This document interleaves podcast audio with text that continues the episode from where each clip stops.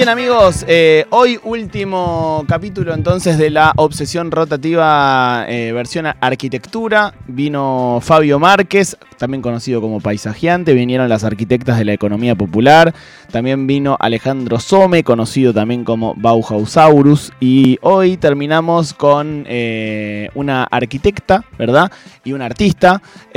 ahora vamos a ver si arquitecta y artista se, cruzan en un diagrama de Venn un poco o no. Se llama Natalia Kerbabian eh, y también la pueden llegar a conocer como arroba ilustro para no olvidar en eh, sus redes sociales. Hola Natalia, gracias por venir. Hola, hola, un placer enorme estar acá. Eh, Natalia, bueno, es arquitecta y ilustra algunos edificios históricos de la ciudad de Buenos Aires antes de que sean demolidos. Estamos en un momento en donde gran parte nuestro patrimonio arquitectónico está siendo demolido para luego poner eh, eh, bellísimos edificios de vidrio y Durlock. Eh, alguna vez dijo, cuando salimos a la calle también estamos en nuestra casa, porque nuestra ciudad es la casa grande.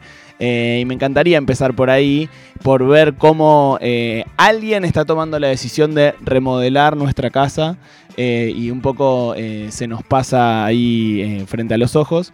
Y tu decisión de empezar a dibujar eso y a, dejar un registro. Bueno, sí, claro. Em, es recontra nuestra casa grande. Eh, somos seres sociales, eh, sociabilizamos, nos vinculamos y somos vinculándonos. Mm. Entonces, esa, esa eh, afección, esa transmutación constante, la vivimos muchas veces afuera y energéticamente estamos captando, a veces sutilmente o digamos sin darnos cuenta, situaciones que nos generan bienestar o malestar, ¿no? Y cuando empezamos a ver una eh, demolición sistemática de esa arquitectura que en realidad nos representa, porque vivimos en Buenos Aires y sabemos que estamos en nuestra casa grande, Buenos Aires, porque reconocemos las arquitecturas, mm. la forma de las calles, eh, el vínculo entre diferentes arquitecturas o diálogos, cuando vemos que eso desaparece, no desaparece, se destruye y que está en buen estado, y realmente afecta, irrumpe, genera eh, un montón de cuestionamientos y además nos eh, desdibuja. Nos empezamos a sentir expulsados, no entendemos muy bien en dónde estamos, nos afecta anímicamente, aunque por ahí lo veamos más adelante. Entonces todo eso me llevó a ilustrar. ¿Y por qué a, em, es medio arbitraria capaz la, respuesta, pero ¿por qué a ilustrarlo y no a fotografiarlo, por ejemplo? Bueno, es el lenguaje de cada quien. Me parece que esa es una fase importante que también tenemos que abordar educacionalmente. Creo que cada quien tiene su forma de hablar, su lenguaje, y eso no significa que no pueda dialogar con otros lenguajes, es una apertura de una forma de integrar y cuando yo ilustro lo que hago es como meterlo en mi cuerpo y en mis emociones y sacarlo como de la mano. Eh, la fotografía también es hermosa y yo la ejerzo, pero ah, digamos, de oído absolutamente. Pero mi esencia, mi lenguaje es a, través de la mano, del lápiz, desde que soy recontra chiquitita. Por eso soy artista y devenida en arquitecta también. Me interesa mucho eso, como la, el carácter artístico que tiene un arquitecto. Digo, eh, lo tiene porque es parte de la profesión o es parte del oficio de arquitecto eh, tener una, una faceta artística o hay arquitectos que no la tienen?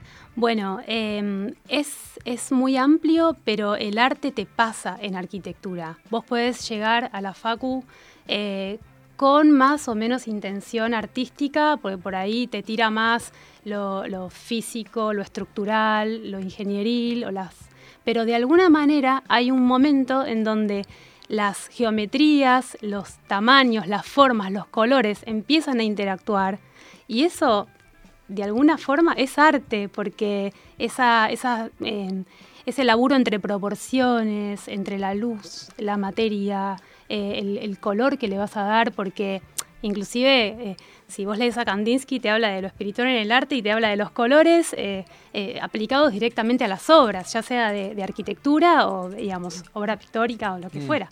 Pero hay una afección directa. Entonces, para mí, el arte siempre está interpelando todas las zonas que después implican oficios, ¿no?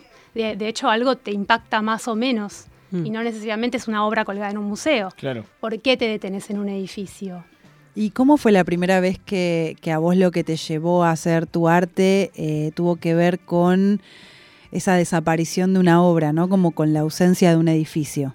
Bueno, hace después de pandemia, donde tuve como una crisis interna fuerte, dije que el dolor a mí me generaba como me pulsaba a crear. O sea, hay, algo ahí en el dolor que, te irrumpe, te rompe y, te pasa algo. Mm. Bueno, cuando sos artista en general se transmuta en obra. Em, siempre dibujé, dibujé arquitectura viva desde hace más de 15 años dibujo arquitectura viva, desde que soy chiquita en realidad con mi abuelo. ¿Qué quiere decir arquitectura viva? Que está en buen estado, que es habitable, que ah. tiene vida dentro, que alberga vida dentro, que, vos podés mudarte mañana y vivís. Em, que no se está cayendo. Entonces, ¿qué pasa? Cuando veo primero empiezo a detectar un montón de carteles que hablan de un terreno que no está. ¿Viste? Como decís, pará, pero si ahí hay un petit hotel que tranquilamente se podría eh, habitar. Eso fue todo el 2021. Eh, durante ese año yo ejercí normal, eh, laburé para mi, para mi emprendimiento Cuclas, donde yo sí ilustro arquitectura viva, a pedido y, y, y arquitectura de Buenos Aires, pero en el 2022 cuando veo una demolición en vivo, ahí me rompe. ¿Por cómo la ves? ¿Ibas caminando por la caminando, de casualidad? De casualidad. Igual ya esa la tenía recontravista porque era Olazaba Vidal, yo vivo cerca y eh, todo el tiempo. ¿Belgrano? Sí, Belgrano. Yo vivo más por colegiales, pero paso por ahí todo el mm. tiempo. Entonces, ya tapeada al 2021, levantaba historias en mi perfil como diciendo, ¿qué onda? Tipo, ¿qué, estamos haciendo? ¿Estamos locos? Como, eh, además, hay como una responsabilidad profesional ahí, ¿viste? Como ¿qué estamos haciendo, muchachos? O sea, em, bueno, toda indignada, pero no salía de la indignación. Cuando paso un día y me tengo que correr, porque me cruzo, porque no podía pasar, porque había escombros en la calle, en la vereda. Eh, cuando tomo conciencia, eran las casonas de Olivari, del 88, estas, mm. las, de, las, primeras que ilustré. Y ahí me quedé como en shock, me quedé un rato parada, ¿eh? Parecía como, viste, yo para mí era una persona que, entendés como perdida, que perdió el mm. conocimiento un rato, como, diciendo, no, no, no, no, no, no, no hay chance. Y ese día fui y las ilustré. Ahí como que ya venía cayéndome el pensamiento, que lo desestimé, justamente como desestiman la arquitectura, eh, y ese día dije, no, no, flaca, o sea, tenés que ilustrarlo, o sea, y todo lo que ilustres, que, aparezca como un catálogo de lo que se demolió y lo que era memoria nuestra. Em, imagino que todas estas cosas, digo, esto de, que ponen un, coso todo de vidriado y con Durlock y no sé qué, es porque es más barato, ¿no? Entonces, ¿Qué, ¿Cuál es el argumento para decirle a un tipo que tiene un proyecto inmobiliario que dice, hey, yo tiro toda la mierda porque la verdad que me sale más barato eh, poner vidrio eh, y hacer eh, y es más efectivo esto? Digo, ¿cómo, cómo se, le, se le combate, digamos, desde, desde el argumento defendiendo que ese patrimonio arquitectónico siga existiendo, ¿no? Bueno, primero que, digamos, no podés convencer a alguien de que, de que algo tiene un valor cuando en realidad no está conectado, digamos. Si mm. desde la educación, desde, el vamos y desde los principios, eh, eh, digamos, de de conservación, de convicción eh, en, planes, digamos, gubernamentales, etcétera, etcétera. Puedo abrir mil carpetas. Si eso no está dado, y es muy difícil que hoy de repente puedas convencer a alguien de un día para el otro. Eh, de hecho, eh, tal vez sea más económico y más rentable para quien está tirando algo abajo y levantando, pero no significa que eso va a ser más rentable para quien viva ahí. Claro. Porque en el futuro, después, la calidad de una casa chorizo, eh, en función de los materiales, el ambiente, el tipo de aire, etcétera, etcétera, etcétera, nos podemos poner recontra técnicos, seguro que no va a tener el mismo valor que el monoambiente, que también va a tener sus quilombos, que vas a tener que resolver en un montón mm. de reuniones de consorcio, y también tenés vas a tener que poner un montón de plata. Mm. Y además, cuando quieras vender, tampoco es que vas a estar vendiendo un bien patrimonial. Entonces, es de fondo el tema no es solamente una discusión. Hay que empezar a entender dónde vivimos. Tenemos que entender que vivimos en Buenos Aires y que sí se puede conservar arquitectura y que sí mm. puede ser recontra rentable. Restaurar también genera eh, una buena paga. Y Natalia, uno va a, no sé, a Barcelona, a Madrid, a París, a Ámsterdam, porque son ciudades eh, históricas y espectaculares, pero también una de las cosas que a uno le impactan es la arquitectura de esos lugares. ¿Por qué eh, en Barcelona no tiran abajo para hacer edificios? ¿Porque el Estado lo, cuida? ¿Porque el Estado lo prohíbe? Eh, ¿qué, ¿Qué hacen ahí que no se haga? Bueno, para mí hay una conciencia de valor y de identidad. Tiene que ver con la memoria y tiene que ver con eh, lo que se sostiene como reconocimiento de, justamente de identidad, lo vuelvo a repetir. Siempre entendimos acá que nosotros éramos una copia. Entonces es re difícil si, si vos tenés que mantener algo que te, enseñaron como copia. No, viste, no es copia, porque la levantamos acá, porque la levantamos con lo que comprendimos, eh, en cómo nos eh, afectaba el cruce de, eh, multicultural que de alguna manera venía a rehacer su vida acá después de escaparse de guerras y guerras. Entonces hay una mixtura única, como unas gemas, le digo yo, que no estamos viendo todavía. Entonces esos países que son europeos y son mucho más antiguos en mm. realidad, porque ya vienen haciendo civilización hace muchos años, eh, de alguna manera reconocen su, su, diario, como es como un diario, viste, de vida, pero, pero en la calle, o sea, vos podés tener que pero esa conciencia la tienen, esa conciencia la tienen los privados o esa conciencia la tiene un estado que le, no lo sé, te lo pregunto, ¿eh? o tiene un estado que dice, che, flaco, no podés tirar las abajo. Dos cosas, Las dos cosas, porque eh, si, yo creo que si la, digamos, la, ciudadanía está consciente de lo que tiene. Si el Estado eh, quisiera ir para el otro lado, yo creo que la ciudadanía reacciona. Y si un privado se manda a modificar una fachada, te cae el Estado. Mm. Entonces, siempre tiene que haber un equilibrio. O sea, no es que... Igualmente es muy importante que desde la educación, por eso lo digo, y por eso la muestra en el Ministerio de Educación, y no en una galería por ahí eh, X, que también está buenísimo si está en una galería, pero digo, el ministerio es porque, che, eh, empezamos a, empecemos a, hablarnos de, dónde vivimos, cómo queremos vivir, mm. en qué calidad. Quiero decir esto, eh, y siempre lo repito, no está mal construir, pero lo que está bueno es tener conciencia real de la necesidad de la ciudadanía, de la del poder adquisitivo, de la posibilidad de, ingreso a la vivienda, del tipo de hacinamiento o no, de las distancias mínimas. Belgrano, Palermo se está recontracopando, mm. o sea, ya a, nivel calidad eh, energética por ahí no está bueno. Ahí sí también tenemos una responsabilidad. Mm. Está bien construir, está buenísimo, pero en equilibrio y a conciencia. Va pasando como en esta ciudad que es la que habitamos, ¿no? No sé cómo es en otros lugares, pero va pasando como de barrio a barrio, ¿no? Yo, por ejemplo, viví un par de años en Villa Puerredón, que es un barrio todavía un poquito más aislado, que no sé, vas caminando y ves un cine abandonado espectacular que está ahí intacto y edificios y casas viejísimas. Y medio que estaba ese miedo de que pase lo que pasó en Urquiza, que fue eso. O sea, un día en Urquiza, en dos años, mirás si son torres de vidrio y, o sea, mató el barrio. Lo mató en esos términos, ¿no?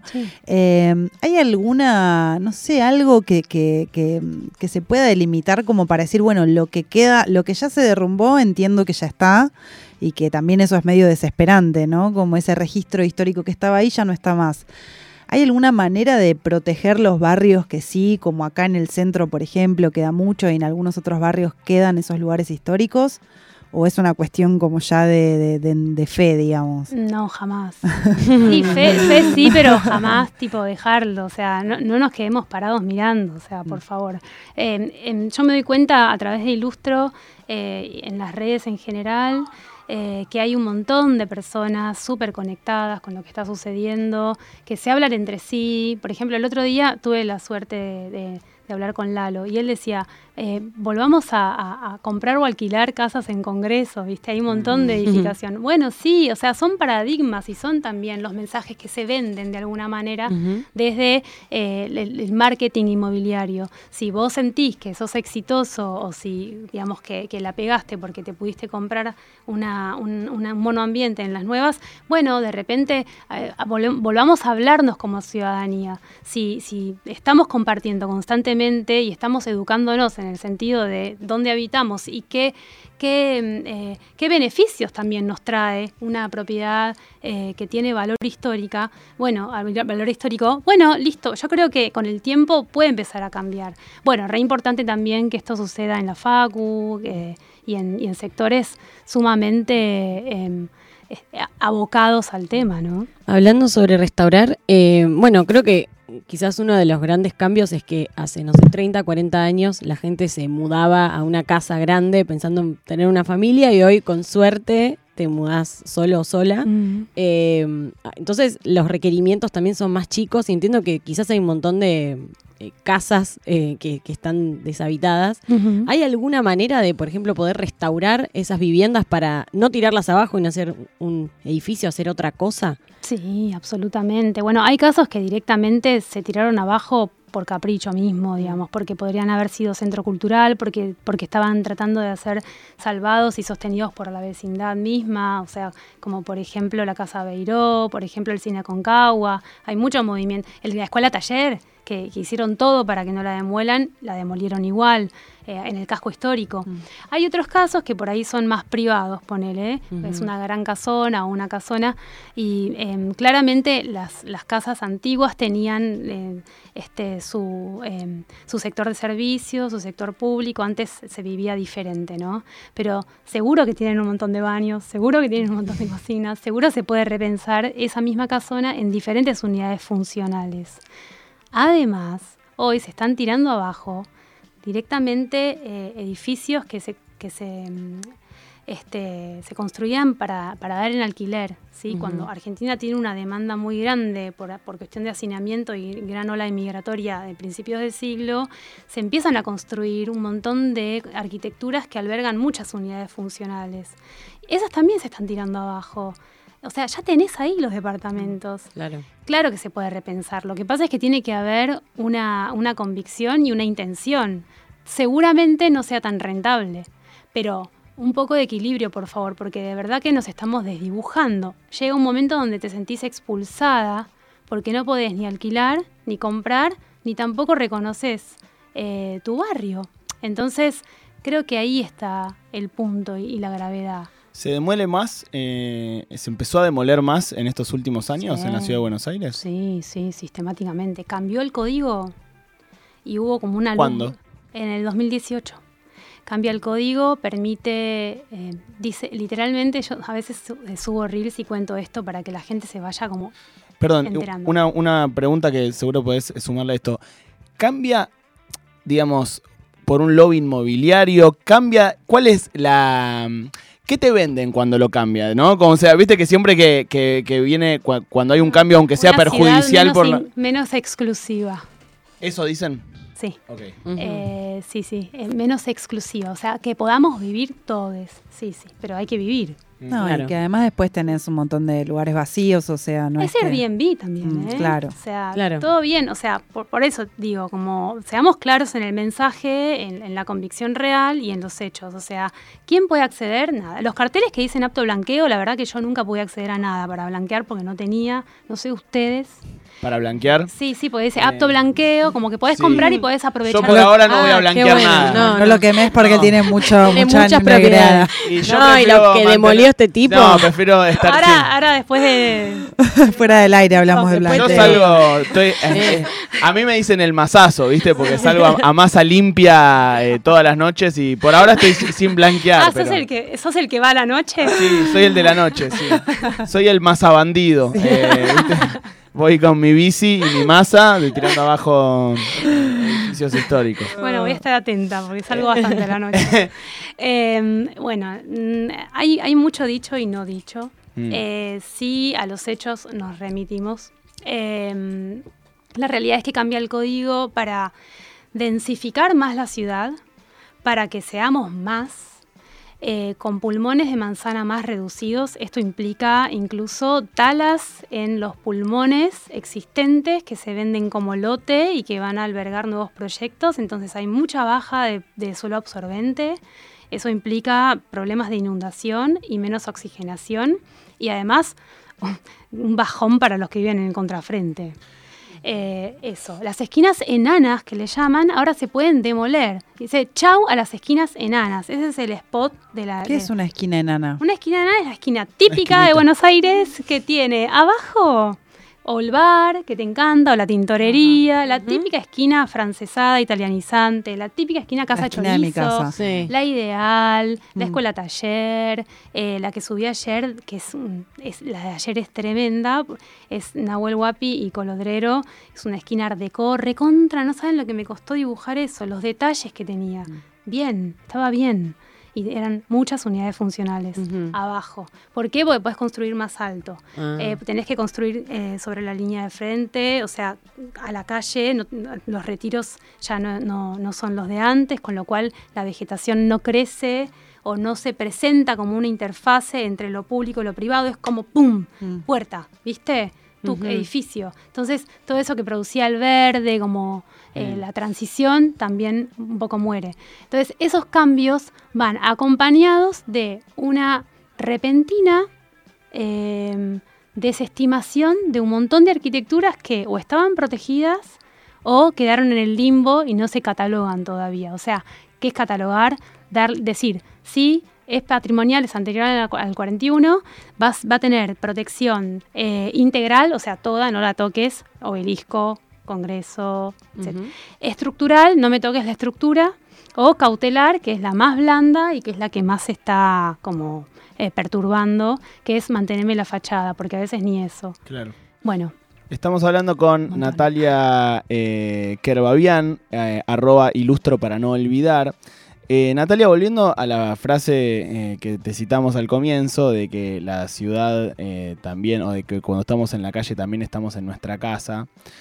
¿Por qué crees que nos involucramos tan poco colectivamente? Obviamente hay personas como vos, eh, Fabio Márquez también es un, es chabón reactivo en eso. Hay un montón de personas, obvio, que, le dedican un montón de tiempo y militancia a eso.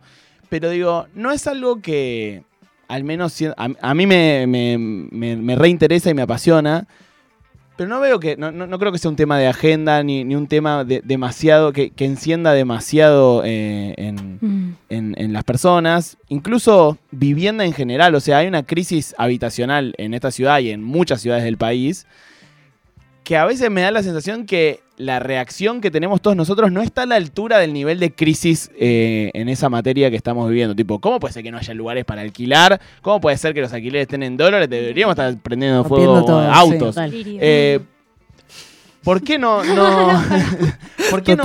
¿Por qué no es, no, no, es algo, capaz no tenés la respuesta, ¿no? Pero digo, ¿por qué crees que no es la, no, no nos enciende, no nos termina de encender y no salimos a decir, che, loco, no destruyan más nuestra ciudad? Em, bueno, nos estamos enterando para mí con esta gran ruptura, pérdida y destrozo de la ciudad que teníamos. Claro. Para mí. Viste que cuando, cuando la típica frase que... Eh, uno no sabe lo que tiene. bueno, creo que es momento de despertar. Mm. Eh, y creo que nos estamos viendo, fíjense, toda la movida vecinal que hubo, toda la los barrios que se unieron y presentaron proyectos. Sirve eso, ¿no? Recontra sirve, es por ahí, es en el accionar individual para ser colectivo, o sea, es no esperar que alguien venga y te ponga una propuesta que no, cada quien que, mueva, que, hable, que se vincule, qué sé yo. Em, estábamos el otro día caminando con, con hijes yendo al cole y hay una tapicería a la calle y los viejos estaban chochos ahí este, haciendo su laburo en la calle. Es dialogar, vincularse, frenar, mirar, ver, entender. Y cuando empezás a entender dónde vivís, y de qué va, es como el fútbol casi. ¿eh? como que de repente todos al obelisco y de repente todos en toda la ciudad. Bueno, Buenos Aires es eso, somos nosotros, nosotras. Entonces, cuando lo empezamos a, perder, creo que ahí nos cae la ficha. Y nos damos cuenta de que la peli que están viendo quienes gobiernan o deciden el nuevo código es otra es otra. Ahí es donde está la desconexión, donde yo digo, conectemos. También tienen un gran negocio, ¿no? Hay gente que se está enriqueciendo muchísimo. Total, pero es como, a veces yo lo, llevo, y Gabriela Mazú también lo mencionaba en el libro de eh, el, robo de Buenos Aires. Hay como un patrón eh, campaña del desierto, ¿viste? Donde al final siempre está en el mismo lugar eh, el dinero y, la repartija. Y hoy en día la demolición se hace sobre arquitecturas identitarias en buen estado. y se ven como terrenos. Entonces ahí es donde yo me detengo y digo, bueno, de vuelta, ¿viste? O sea, ¿quién accede ahí? ¿Para quién se demuele? ¿Para quién se construye? Natalia, un placer que hayas eh, venido a conversar con nosotros. Eh, estuvo re bueno todo este mes hablando con arquitectos y arquitectas de diferentes eh, cosas. Antes de despedirte, te vamos a hacer el quinichín. Y, que, y que cuente, perdón, lo de la muestra antes. ¿A ah, dónde ah, perdón. Sí, faltan varios lo días. Lo mencionaste ahí por arriba, pero quedan ahí unos días. Sí, es una muestra hermosa. Son 40 ilustraciones de arquitecturas identitarias, casi todas demolidas. Es una muestra en el Ministerio de Educación de la Nación con un texto hermoso de Felipe Piña, que lo adoro, eh, que visitan muchas escuelas también, y eso es lo más importante, digamos, en este aspecto de, educación, y que podemos visitar. Hay visitas guiadas de lunes a viernes a las 12 del mediodía y a las 18 horas. Eh, cada tanto yo chiflo, digo, hoy voy, tipo, y entramos entre horarios, pero tengo que avisar antes, porque es el ministerio. Eh, y está hasta el 22 de noviembre. Así que sí, eso hermoso. Bueno, y si no la siguen en Ilustro para no olvidar, seguramente ahí estará eh, refrescando la data por si alguien no llegó a anotarla. Te decía, te vamos a hacer el Quinichín, que es una mezcla entre el I Ching y la quiniela que tiene este programa. Me encanta. Son 81 eh, frases. Vos elegís un número del 1 al 81 y esto te devuelve una frase que puede ser de Rosa de Luxemburgo o de Tony Soprano o de Truman Capote o de Roberto Navarro. Me encanta. Eh, del 1 al 81. Bien mixto como nuestra cultura. Exacto. 22. 22. Creo que no salió eh, nunca. El loco sería en la quiniela. Sí, ya ha salido esta. Yo no soy toro en mi rodeo, eh, perdón, yo soy toro en mi rodeo y torazo en rodeo ajeno es una frase del Martín Fierro. Ah, me encanta. Bueno, hoy hablamos mucho de la identidad, nuestra Completamente. El kinichi siempre le pega. Sí, siempre. Hay que tener hay que tener uno en casa. Eh, gracias, Natalia. Un placer. Ay, ¿puedo una cosa más? bueno, es todo autogestivo, todo tipo pulmonazo y amor, eh, no lo voy a dejar de hacer. Pero hice un póster que quien se cope, eh, son 82 memorias de las 126 que tengo ilustradas y bueno, eso ayuda al retorno. Se puede comprar. Se puede comprar. En, en tu Instagram está la data. En Instagram está todo y en el Twitter también. Arroba ilustro para no olvidar, van dos O pegaditas, arroba ilustro para no olvidar de Natalia Kerbabian, que vino a conversar con nosotros. Me encanta porque los arquitectos que vinieron todos a la radio le sacaban fotos a, este lugar histórico en el que trabajamos. Eh, y nosotros cerramos hoy entonces la obsesión rotativa de la arquitectura. ¿Quién sabe qué vendrá después?